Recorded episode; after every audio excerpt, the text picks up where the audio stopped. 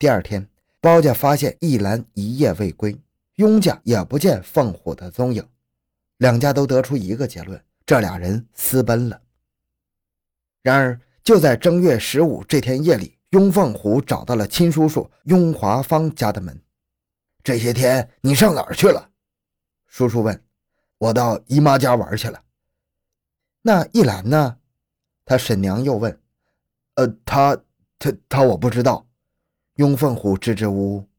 雍华芳觉得不对头，连连追问。半晌，雍凤虎才把打死包奕兰和医师灭迹的经过告诉了叔叔。原来，雍凤虎潜逃之后，一直隐身于他一个姨母家。他见表兄宋家学很讲义气，便把杀人的事悄悄告诉了他。表兄问：“尸体埋得可深，会不会被人发现呢？”这句话提醒了雍凤虎。他担心那晚太紧张，匆忙没有埋好尸体，于是潜回村来想看看。侄儿闯了大祸，雍华芳又气又急。当晚，他和凤虎一起摸到那片河滩地，看看尸体没有外露，这才稍稍放心。第二天，雍华芳叫来堂弟雍华美、雍华顺以及雍凤虎的哥哥雍凤龙，秘密商讨如何处置这件事。雍凤龙很有正义感，虽然是雍凤虎的亲哥哥，却坚持认为雍凤虎这事做得太差劲了。既然犯了罪，只有把他送到公安局去。可是雍华顺却说：“这孩子从小没了爹，怪可怜的。要是把他送到公安局，真不忍心呐。”雍华芳接上雍华顺的话茬说：“我也是这么想的，还是让他出去跑吧。”而雍华梅处事谨慎，没有表态。夜里，雍华芳悄悄地把雍凤虎送到村外，临别又给了他二百二十元做路费。这次潜回村子，雍凤虎颇为得意。首先，包玉兰的尸体没被人发现，而几个叔父又袒护他，如同吃了一个定心丸。从此，他就有恃无恐，在犯罪的道路上越走越远。回到姨母家，他和表兄宋家学等人合伙作案，先后盗窃过一台捷克产电视机和两头耕牛，其中一次还把偷来的电视机藏在了雍华芳家里。然而，到了1981年4月，也就是雍凤虎两人盗窃耕牛不久。公安局查获了此案，两人双双落网。在预审员的强大攻势下，雍凤虎杀人犯罪的真面目彻底的暴露了。当地的公安局立即通告定远，定远县公安局很快将雍凤虎带回了。几经审讯，雍凤虎详细的供认了全部的犯罪事实。几天之后，几名武警来到城北大队，逮捕了雍华芳和雍华顺，罪名是包庇罪。而两年来一直蒙在鼓里的包家，这才知道。包奕兰失踪的原委，对雍家恨得咬牙切齿，两家多年来的友情顿时化为泡影。然而没有想到的是，经过人民法院审判，雍凤虎却只被判处死缓，而雍华芳被判有期徒刑两年，雍华顺被判有期徒刑三年。案件虽然告一段落，但是由于雍凤虎没有被判死刑，包家人仍然把家族的仇怨传给了后代，在父亲的耳濡目染之下。少年时代的包增文对雍家十分憎恨，发誓要为姑母报仇。十一岁那年，他就写下了两句座右铭：“有恩不报非人也，有仇不报非君子。生当作人杰，死亦为鬼雄。”一颗罪恶的种子过早地植入了他的心底。一九八八年三月，初中毕业生包增文待业两年之后，终于被首批招到了县盐矿工作。这个盐矿是定远县的新型企业，也是安徽省唯一的大盐矿。对于小县城的青年人来说，能到这样的企业工作，自然是感到幸运和荣耀的。应该说，在盐矿的头一年，包增文干的还是不错的。他勤勤恳恳，任劳任怨，在矿里开展大干一百天的活动里，他不分白天黑夜的开车，整天奔波在矿区。除了开车，他又兼干采区的电工活。他爱学习，也肯钻研。当了驾驶员之后，他不仅自学了许多的汽车驾驶、修理等技术书籍，还读了不少关于交通管理和企业管理方面的书和资料。他对本队的管理做过潜心的调查研究，并向矿领导提出过不少建设性的意见。一天夜里，包增文被电闪雷鸣惊醒，突然想起一号井的岩芯没有盖好。他深知这号井的价值意义，它是盐矿史上的第一口井，考察这口井的依据就是取自岩心。想到这儿，他立刻翻起身，并动员了另一名青年工人和他一起去找油布盖岩心。一号井离宿舍有一里多路，路上刚刚砌上狼牙石，他们赤着脚靠闪电引路赶到了一号井。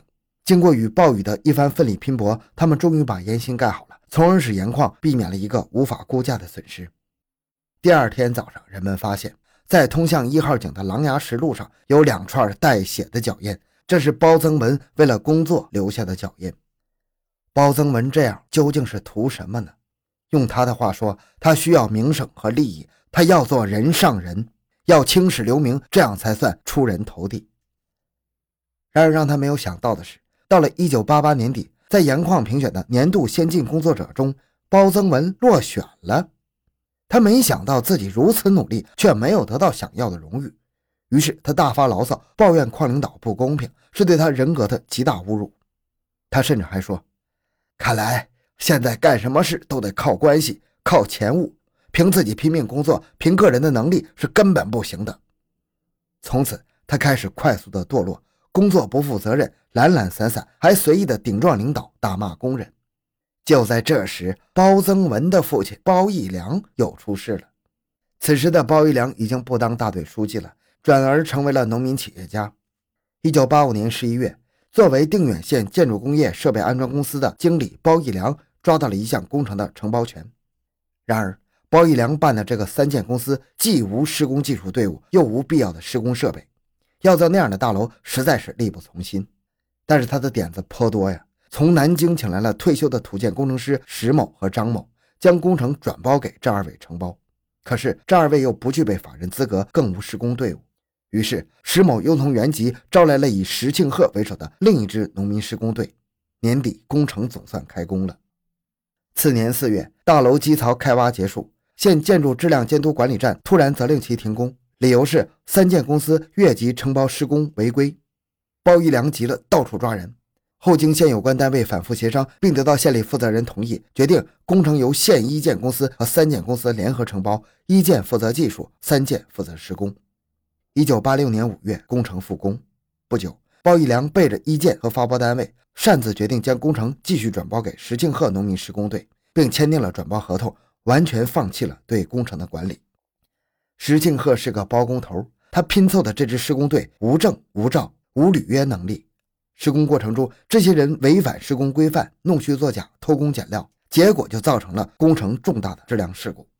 九月十八日，县建筑质量监督管理站再次下令停工，因为经相关部门检测，该工程偷工减料严重，已经必须重建了。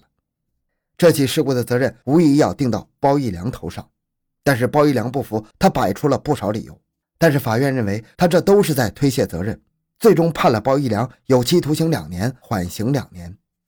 其实这已经判得很轻了，但是包玉良却整天在家里抱怨，父亲的情绪影响给儿子，儿子的情绪更甚于父亲。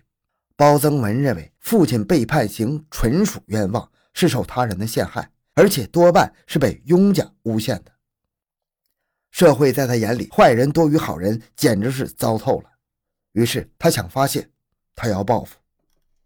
他在日记本上写道：“要在这个世界站稳脚跟。”必须保持名声赫赫，叫家里所有的人都振作起来，奋发向前。只有一条路，拼出一条生命，换取成辈人的生命，这样才能造一个声势，让所有人都知道我们包家是不可欺的。报家仇，成理想，名声赫，轰动一时，震撼人心。只有这条路，这是天意。我们这个大家庭应该拼出一条路。包增文的愤怒还在继续增加。到了一九八九年九月，包增文与本矿另一名青年司机打了一架。打架的原因很简单，矿里接回来一辆新的北京吉普车，两人争夺开车权。在激烈的争吵中，那个司机先动了手，包增文岂肯示弱，立即还手，结果将对方打伤，致伤，花了五百元医疗费。包增文不服，认为矿里处理不公，五百元赔偿费一直不交。一波未平，一波又起。停职期间的一天，包增文的三个铁哥们来看他。晚上，这伙人带着满身酒气跑到定城的咖啡馆闹事，当场把咖啡馆的一个男服务员打伤。派出所调查后，很快做出处理，责令闹事者每人交出二百五十元医疗费。到了十月二十二日这天吃午饭的时候，母亲责怪了他，他听得极不耐烦，饭碗一推就气呼呼地回到自己房间。他躺在床上无法入睡，想着近来发生的一连串不顺心的事儿，他怒火中烧，报仇的欲望迅速膨胀升腾。他看了看手表，两点还差几分。于是他拿起笔，在一张白纸上留下了最后一篇日记：“我的生命是可贵的，即使死了，也要带走无数条生命。”写完，他匆匆走向大街。几十分钟后，血案发生了。一九八九年十一月十五日，安徽省高级人民法院下达了对包增文的死刑执行命令。随着一声枪响，那颗疯狂的脑袋被子弹射开了花。好，这个案子讲完了。小东的个人微信号六五七六二六六，感谢您的收听，咱们下期再见。